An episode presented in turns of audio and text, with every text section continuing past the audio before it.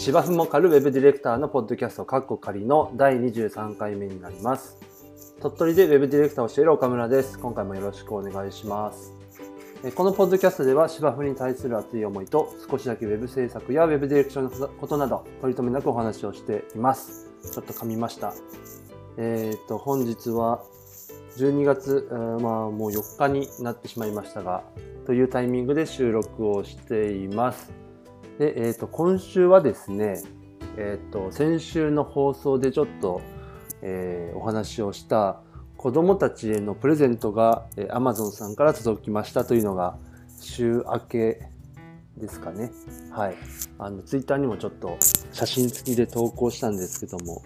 あの、あまり考えずに買ったら意外とでかかったみたいな次男用のナーフの銃がですね、めちゃくちゃでかい箱で届きまして、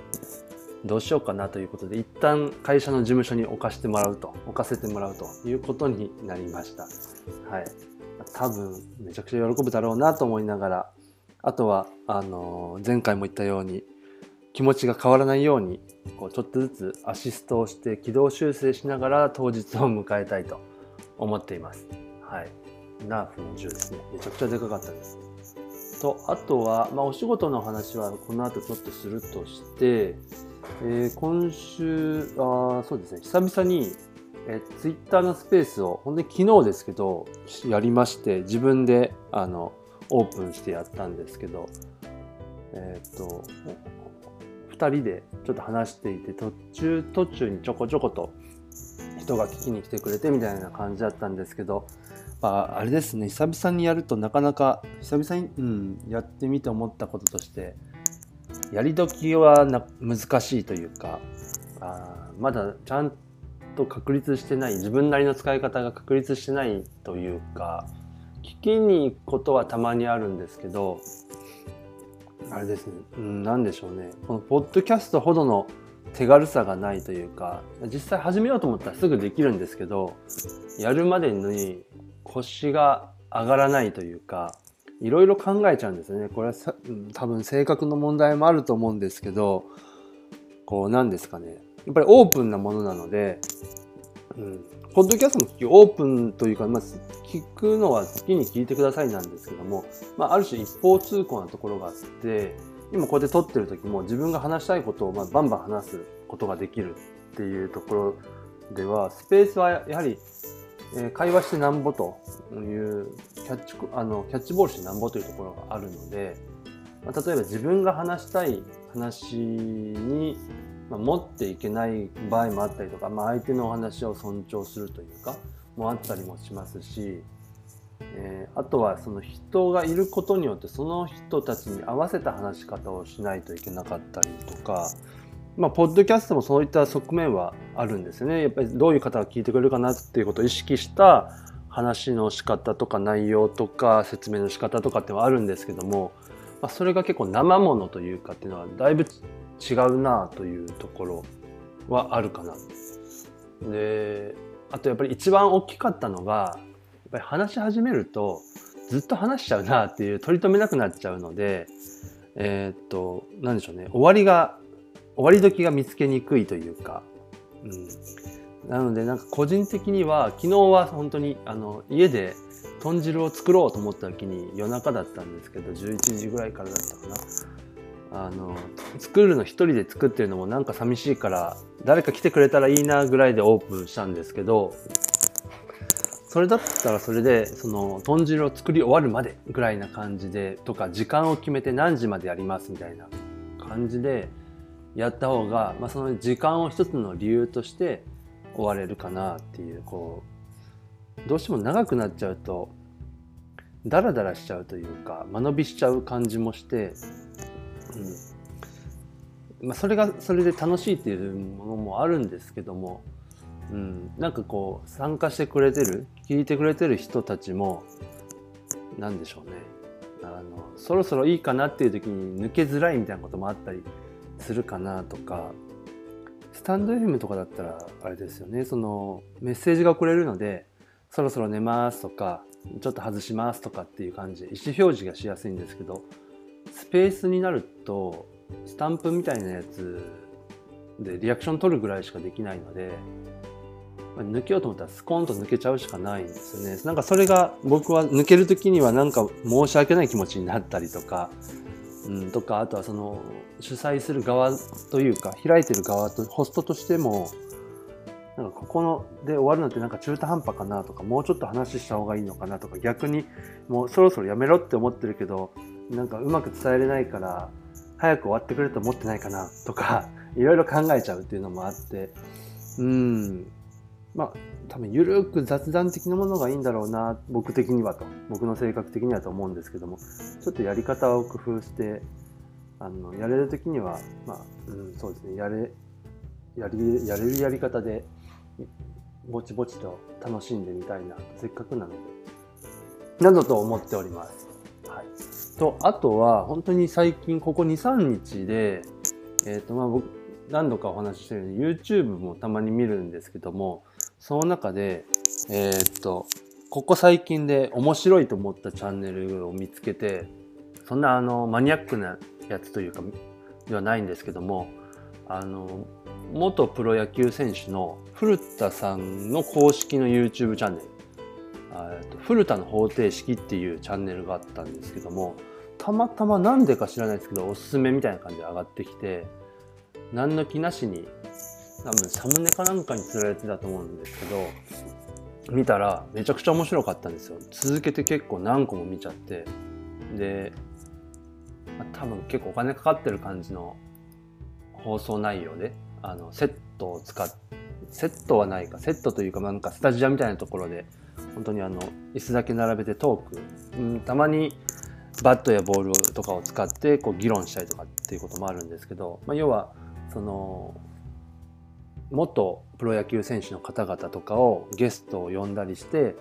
何か一つ二つテーマを作って例えばバッティングについてとか投手のそのフォームについてだとかキャッチャー理論だとかまあなんかいろんな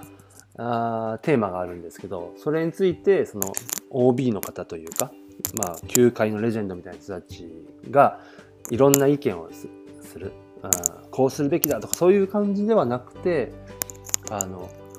現役当時ってこういう時ってどうしてた？みたいな話。いや、俺はこうしてたよとか。いや、俺はこうだったなとか、ああ、それわかるわみたいなことを、ただたあのずっとしゃ喋ってるっていう話なんですけど、これ正直僕野球はその詳しくはなくて、本当子供の頃に遊んでたぐらいで三角ベースやってましたとかで、部活でやってたわけでもなく、僕はもともとバレー部だったりもしたんで、あんまり興味はなくて、で、野球中継もあんまり好きじゃなくて、子供の頃から言えばあのゴールデンタイムに巨人の放送で見たい番組見れなかったみたいなところがあったんでどちらかというとアンチ巨人ファンみたいなところがあるんですけども巨人ファンじゃないかアンチ巨人みたいな感じだったりもしたタイプで何って試合も長えなみたいなところがねどっちかというと試合見るんだったらサッカーかなみたいなタイプなんですけどだからその試合を見るよりそのプロ野球で活躍してた人たちのいろんなお話というか裏側が聞けるのがめちゃくちゃ面白くて。でその何でしょうね。細かな技術の内容とかというよりかはその当時現役だった人たちが僕らからするとその野球中継だとか、えー、プロ野球ニュースみたいなやつだとかまあちょっと裏側で言うとチンプレー好プレーみたいな。でもあれも結局表に見えてたものの珍しいシーンを出したりとかだったりするんでそういう表向きみたいなところしか見えてなかったんですけどその本当に裏側、うん、試合の時以外での選手同士の交流だとかその時に若手だった時に怖怖かった先輩とかからどんな風にその例えばバッティングの方法を教えてもらっただとか。であとは自分なりにこういうふうな考えでこういう練習をしてみたとか。それが良かったなのか悪かったなのか。でそれが誰々のやつをちょっとビデオとか見てあの映像を見て研究した結果こうじゃないかなとかって思ってこうしてみたらこうなったんだよだとか。そういうのってあんまりなかったなと思って。そういう裏側みたいなって結構面白いなと。でその、まあ、野野球の世界に限らずだと思うんですけどそういうなんでしょうねあの技術とかを高めていくだとか、まあ、仕事の質を高めるにも近いかもしれないですけどでそれにはやっぱり人によってというか向き不向きがあったりとか、えー、例えば速い球を投げる方法も、えー、人によってやり方が全然違ったりだとか答えは一つじゃないみたいな話だとか。でこういう考え方もあるけどもそれはその人にとっては絶対ベストとは言いか言い切れないだとか。そのためにはフィジカルが大事だっただとかフィジカルの中でも筋肉が必要なのか筋力が必要なのかインナーマッスルみたいなところが必要なのかとかそういうのがね面白かったんですよね。もう試合見るより本当面白いなと思って。で逆にそれを見てからあのいついつの試合で、えー、誰々が誰々と対決した時のこの時がねみたいな話をした時にそれを逆に YouTube とかで探してみるみたいな。そその後から見る方が逆に面白かったりとか。なんかそういった意味で野球野球というかこういう、うん、あの視点での野球の話題って面白いなと思って感覚的にあのプロジェクト X とかなんでしょうね、うん、そういうドキュメンタリーでもないですけどもなんかそれに近い感覚。裏側を探るというか、うん、そういうのは面白いんだなと思ってこういう同じような形でそのウェブの業界みたいなところでもやれたら、まあ、やってるとは思うんですけどいろんなところで ポッドキャストでもこういうの楽しそうだなと思って一つの形として、うん、いいなって思いました。というようなあことでちょっとオープニングのトークが長くなりましたが、えーと、今回のテーマに移りたいと思います。ちょっと今日はあんまりこうカチッと決めてないんですけどもメインのテーマとしては、えー、と前回の放送の、まあ、ある種続きというような感じで、えー、前回お仕事が失注したお話っていうテーマでやったんですけどもなので今回はお仕事が失注したお話の後日談という形で、えー、やらせていただきたいなと思います。えーまあ、後日後日談ということで、まあ、前回の放送を聞いていただければ大体概要はわかるんですけども、まあえー、とあるお客様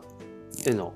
まあ、おしとやろうというふうに取り組んでいたお仕事が、まあ、結果的に失注したというところなんですが、まあ、通常、まあ、失注したらあ今回は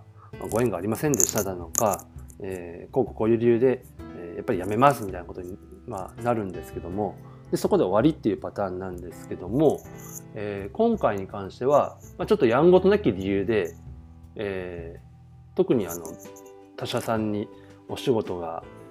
渡ったとかそういうことではなくてそもそも、えー、ウェブのリニューアルがちょっとできなくなったと、まあ、予算上の都合などもろもろですね。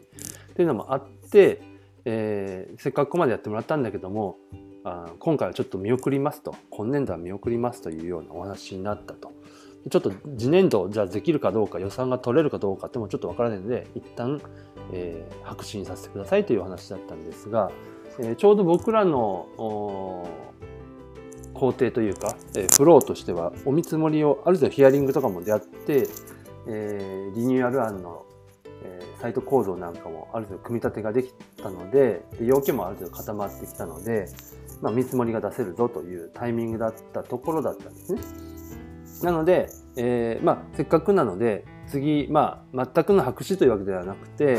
えー、僕らにはならないかもしれないですけどもリニューアルはいずれしたいというお話はあったので参考としてここまでやったことを実現するためにはどれぐらい費用が発生するかというところの感覚を持ってもらうために見積もりは最後まで作ってご提案はさせてくださいというお話をしたあそれはぜひお願いしますというお話だったのでそれをしてきましたということですね今週。で、えー、まああのー、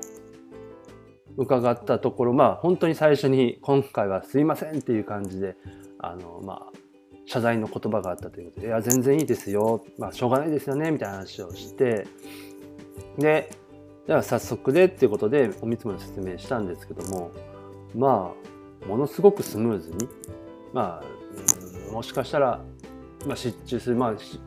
できなくなるっていうのが分かっているので、まあ、そこまで細かく聞いてもというのもお客様の方にあったかもしれないですけどもただ終わった後に何かご質問などありますかっていう話をするとでもこれまで打ち合わせで言われてたことが、まあ、そのまま入ってるのでもうすごく分かりやすかったし理解できるし特にこれという疑問も質問もないですねと言っていただいたのがも逆にものすごく嬉しくてあややったよかったなと意味があったなという、えー、それなりの金額の見積もりではあったし多分見積もりも詳細の部分で言うと多分どれぐらいでしょう。えっ、ー、と100行ぐらいの見積もり？100項目ぐらいというかはあったのかな？ちょっと細かく数えて数えてはないんですけども多分それぐらいはある A4 用紙で2枚とちょっとぐらいはあったので100弱ぐらいですか？の結構なボリュームの見積もりではあるんですけれどもあのー、うん。ご理解もいただけましたし。で、まあ、そうなりますねっていう反応だったっていうことは今まで説明してきたこともちゃんとご理解いただけたんだな。で多分それをいきなりバンと出すとあのこれ何？みたいな。こんなたくさんなんかあるの？みたいな。でこれは何なの？みたいなことからスタートしちゃうとこだと思うんですね。でその説明終わった後の雑談というかお話の中でもこれ実はもともと本当に簡単に要件だけ聞いた時そのいくつかサイトがあってそれをガチャンと統合してでリニューアルをしてデザインも刷新してみたいな話だけ聞いた時に僕らが最初に弾き出したのは、えー、と500万円弱ぐらい400いくらとか万円ぐらいの見積もりになるかなっていうところは出たんですけど多分そうじゃないよねお客様はと。多分それ求めてないよねというところからやっぱりお話しさせてもらった方がいいんじゃないかっていうことでの初めてお会いしたっていう流れだったんですよねっていうお話をした時にいや確かにそうですねとこっちから出してる情報が全然なさすぎでそれだとそうなりますよねみたいな感じでお話をされててお客様も。それが結果的にいろいろと議論しているものはいるしいらないものはいらないってやっていくとここまでなるっていうその出来上がった見積もりの金額だけ見ると、まあ、もしかしたら高いっていうその金額だけ見ると思う人もいるかもしれないけどもこれまでの説明聞けばあだいぶ努力していただいたんだなっていうふうにも感じるし本当に話をさせてもらってよかったですみたいなことを言っていただいて、うん、で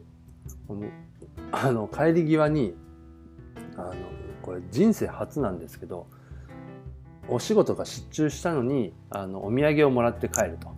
まあそれはあの、まあ、お詫びみたいな思いもあるとは思うんですけれどもお客様からしたら。でもお話をしてる感じだともうお詫びというよりかは感謝の気持ちをあの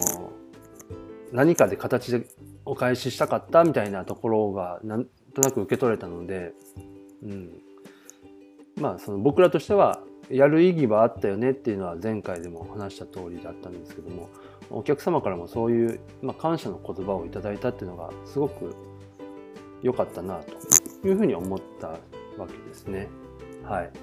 これが後日談ですね。ああとその中でちょっとお話ししたのが、まあ、僕の中では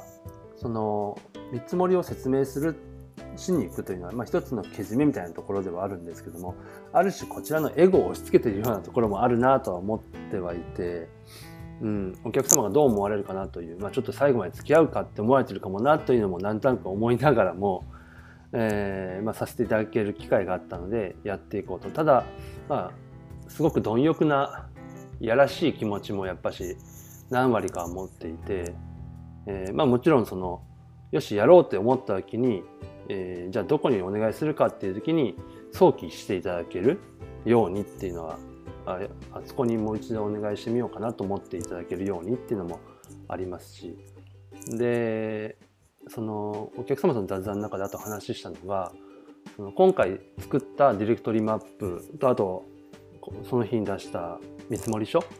これはもうあのお納めするもので、まあ、それによって費用というのはいただきませんのでとそこはもうあくまでも僕らの営業努力ですという話をした上で。でこの資料はせっかくいろいろ考えて僕らだけではなくてお客様の方でもいるないらないなっていうことを検討していただいたりだとか、えー、僕らの提案を理解した上で判断された結果のものなので、えー、これはもうお客様の資産として使ってもらって、まあ、このままになるかもどうか分かりませんけど一つの叩き台にはなるはずなのでこういう形でリニューアルをしたいんだけどということで他の業者さんにその資料とか見積もりを使ってああいう見積もりを取ってもらってもいいですよという話もしたんですね。でこの裏側としては、えー、まあ、何でしょうね僕らの証券の中にいるいわゆる競合他社さん、まあ、代理店さんであったりだとか制作会社さんであったりもしかしたらシステム会社さんとかも入ってくるかもしれないですけどもおそらく同じクオリティのえ、ディレクトリマップや見積書。でそれをセットにしてこういうふうにやっていってこういう成果出しましょうという提案内容。を同じように実現できる。あとは同じように実行できる会社さんはそんなないなっていう感覚はあったんですよ。物を作ったりデザインだけ作るとかっていうのはいい会社さんいっぱいあると思うんですけどもトータルででかつそれをハンドリングしてできる会社さんっていうのはそんなにないかなっていうのが僕の中ではいくつかもあのこう想像できる会社さんがあるんですけどものさらに中の人たちディレクターさんだとかデザイナーさんだとかっていうところをそうとかエンジニアさんとかですね。とかを想像すると、まあ、その人たちとも一緒に仕事を過去にしてたりもするので多分ないだと。そんな負ける気はしないというのもあったのでで逆にその人たちが、えー、僕らが作った見積書とかを見た時にえここまでするの？っていうような内容を出しているのであの同じベクトルでは戦えないだろうと思うだろうと思って作ってるんですよ。見積書とかディレクトリマップを。それで僕らにはならずその人たちがそのお仕事を取ろうと思った時には多分金額を下げていく。でシンプルなものにしていくっていうことをしないと多分勝ち目がないと思うだろうなと思って作ってるんですよ。うん、多分これ別の証券というか、うん、首都圏の方とか行くとまた全然違って僕らは全然話にならなかったりはするんですけども僕らの証券で言うとこれだと戦えると思っていたので思って作ってるのでなので、えー、もうそれはどんどん見せてくださいと。でできそうなところにでかつ僕らよりもコストが下げれるんだったらそっちの方にお願いした方がいいとぐらいまで言ったと。まあ、それは逆に言うと、まあ、自信がありますっていうことを、まあ、案にお伝えしてるということでもあっていやらしくない程度に、ま、いやらしいかもしれないですけどね。うん、っていうところとであとはやっぱりこうまずは概算で見積もりが欲しいというお客様もやっぱいらっしゃるんですという話をしつつでもやっぱりこういうふうに話をさせていただく方が結果的にお客様にとってはいいご提案ができるんですと。でやっぱりこうドンとガッと作っていい感じでよろしくみたいなことをまだまあおっしゃられるお客様もいっぱいいらっしゃってでそういった方々にその今回のそのディレクトリマップを作ったりとか見積もりを作るまでのいろんなヒアリングだとか検討したことっていうことの必要性とか重要性とかっていうことを、えー、何でしょうね。ご説明できる機会っていうのはなかなかなくて、まあ、直接のお客様にはちゃんと説明してますけどもっていうのもあるのであの少しでも僕らがそういう仕事の仕方をしてるというかやり方をしてるっていうでそういう、まあ、簡単に言えばウェブサイトを作るのって簡単な部分でもあるけども難しい部分もあるんだよと。簡単にやろうと思ったらできるんだけどもちゃんとやろうと思ったらそれなりに難しいよ。大変だよっていうことをまずは知ってもらうってことが結構大切でみたいな話をして。で、まあ、お客様もそれは今回すごくよく分かったと、まあ、簡単にできるもんじゃないなっていうのはよく分かったっていうお話だったんで。なのである種それを言わない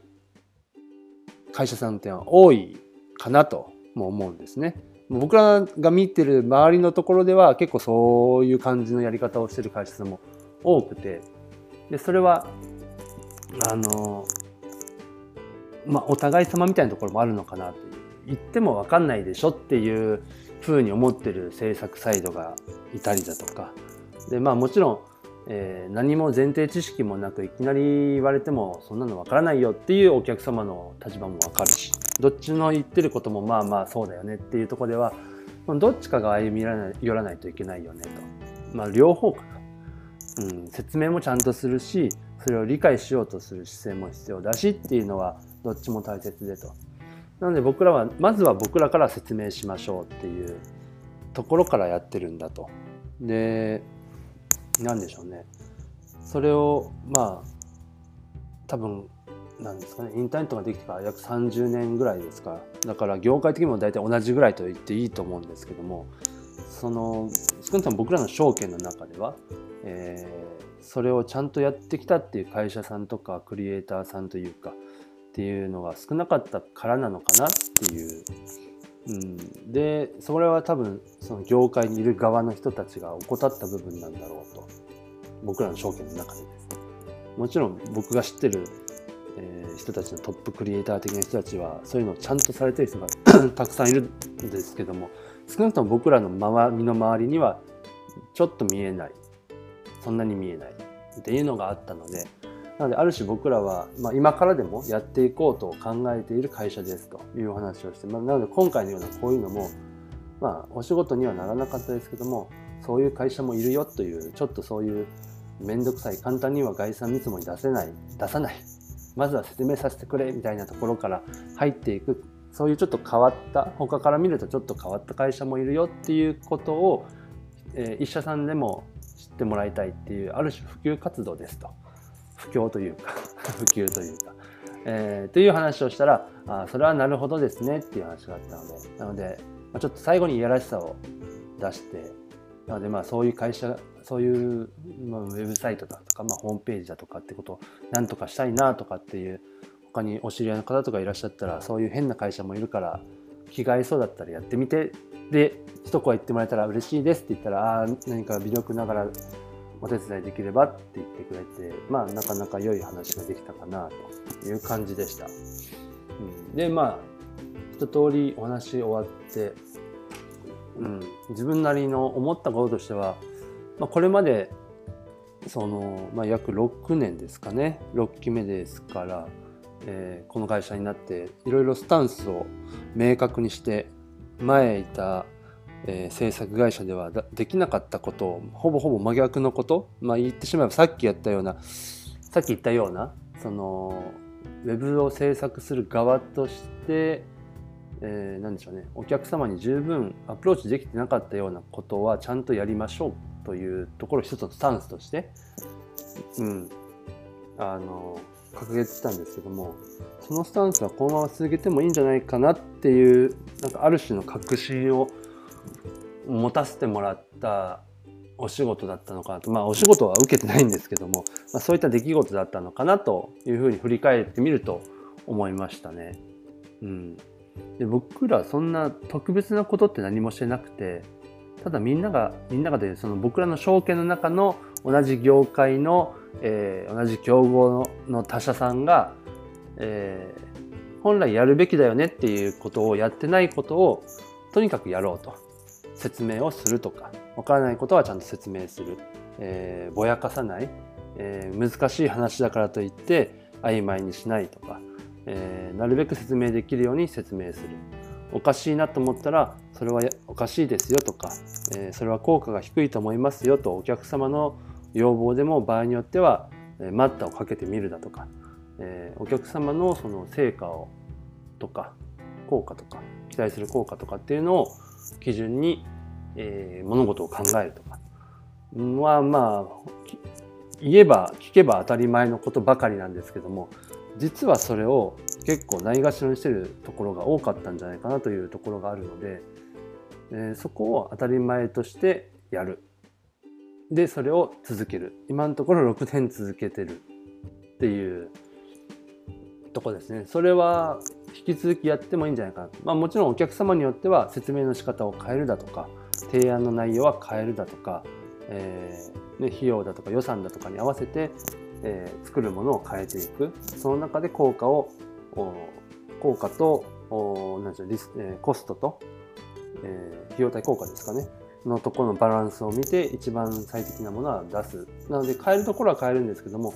変えちゃいけないところというか会社として守んなきゃいけないところはここだなっていうのがなんとなく改めて感じたというか実感したというか、うん、再確認できたっていう1週間の出来事だったなと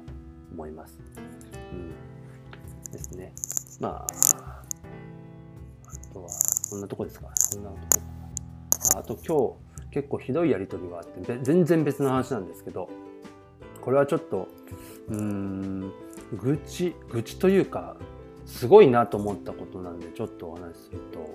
えー、全く別のお仕事今動いてるお仕事の中で、えーまあ、とある、まあ、その公開を、まあ、目前に控えてるサイトが一つあるんですけど。でそれが、まあ、公開タイミングが日付変わると同時にやりたいということで。もともとそういうご要望なく直前にそういう話が出たんですけれども、まあ、僕らがちゃんとそこを確認しなかったという落ち度はもちろんあるんですけれども、まあ、当然のごとくで、まあえー、そこでっていう話をされてまあまあ、うん、やりましょうかという話もあるんですね。でまあそれはとは別にそれ、うん、でその中でごく一部の部分を、え期間限定で情報を出したいので、えとあるタイミングになったらその情報を、まあ伏せてくださいとか隠してくださいと、えサイト上からですね。というところででこれは僕らがやるのは全然問題ないんですけども、まあ、やれますしっていうことででやるとした場合には僕らはもちろん作業をしますしとなった時に作業の完了を、えー、僕らは受けてる側なのでチェックをしてもらわないといけないわけですよね。正しくえ依頼された対応をしましたということを報告してそれをもってまあ監査というか検証というかであ正しく指定通りの内容になってますね。OK です。じゃあ対応完了で解散しましょう。ってならないといけないと思うんですけども。なのでそれを僕らだけではできなくて依頼側の方にもその旨を伝えてえー、そちらサイドでの担当者なのか、まあ、対応者なのかを、まあ、アサインしてもらってその当日正しく終わったってことを、え、確認し合いましょうという話をして分かりましたと、えー、待機しますよという話があったんですけども。それがまあ約1ヶ月後にその閉じるっていう作業をするんですけども。で日付は分かっていると。で時間を決めてもらったと。でえー、その時の返答として分かりましたと。待機しますのでただまあちょっと1ヶ月ぐらい先なので覚えてないと思うのでまた連絡くださいっていう風な連絡というかメールが来てたんです。びっくりしまして。あのもちろんその1ヶ月先のスケジュール作業スケジュールはこちらもちゃんと押さえて準備もしますし、えー、当日も事前に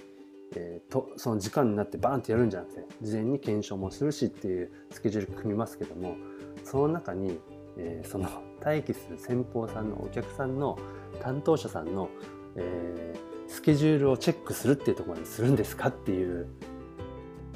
どう思います？これ。ね、あのそれあなたの仕事じゃないの？っていうとこですよね。スケジュールに登録すればいいじゃんっていうことなんですけど、まあ、これまあ連絡するそろそろですよって言えばいいんですかねうんこれ何でしょう前日に言えばいいのかな1週間前に言えばいいのか当日だとちょっとあ忘れてた予定入れてたできないなったら困るからえそこ僕らがやるのみたいなねえーうん、なかなか難しい難しいっていうのが難しいぐらい、まあ、ちょっと愚痴っぽいですけどもまあ先ほどもちょっと言ったと思うんですけども、まあ、自分のことは自分でやりましょうっていうことですね。できないからとか手を抜きたいという理由で、えー、その仕事を別の人に振るっていうのはまあそうですねいかがなもんかなという感じですね。はい。というちょっと珍しく僕的には毒を吐いた内容になりましたが、えー、この辺にしときたいと思います30分過ぎちゃった、えー、今回のテーマはお仕事が失注したお話の後日談という内容でお伝えしました、はいえー、お便りの宛先です。ほとんど来たことはないですが、念のため、これどうしようかな。お伝えしておきますが、もしかしたら、あの何か別の方法でお便りを受け付けるかもしれませんが、そもそもお便りのニーズがないかもしれませんが、どうなんでしょうね。もしよかったら何か Twitter とかで必要ねえよとか言ってもらえたら 嬉しいです。えー、ご質問や応援や冷やかしなどお便りを受け付けております。えー、宛先は僕の Twitter のアカウントへ DM を送っていただいてもいいですし、えー、Twitter のハッシュタグでシャープ芝をかる Web ディレクター宛てをつけて、えー、ツイートしていただいても結構です。ということで次回も楽しくお届けしたいと思います。それでは終わります。